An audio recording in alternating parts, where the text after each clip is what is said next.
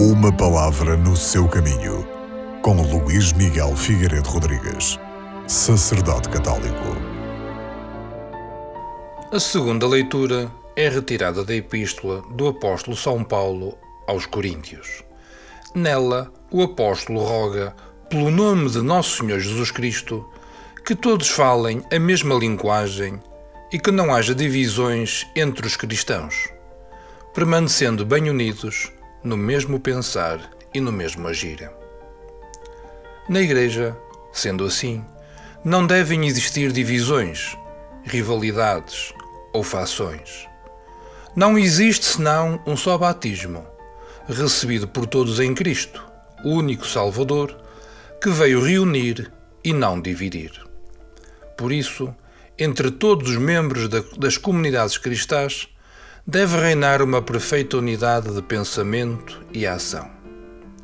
Quem semeia a divisão mutila o corpo de Cristo e compromete o progresso do reino de Deus. Não podemos, contudo, ignorar que desde a sua origem a Igreja apresenta-se com uma grande diversidade, proveniente ao mesmo tempo da variedade dos dons de Deus e da multiplicidade das pessoas que os recebem. Na unidade do povo de Deus, juntam-se as diversidades dos povos e das culturas. Entre os membros da Igreja existe uma diversidade de dons, de cargos, de condições e de modos de vida.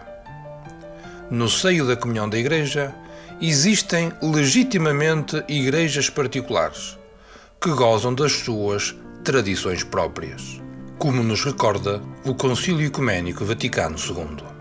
A grande riqueza desta diversidade não se opõe à unidade da Igreja. No entanto, o pecado e o peso das suas consequências ameaçam constantemente o dom da unidade.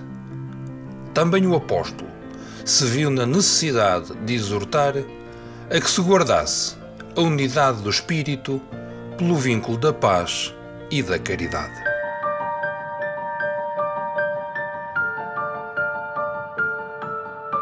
Uma palavra no seu caminho.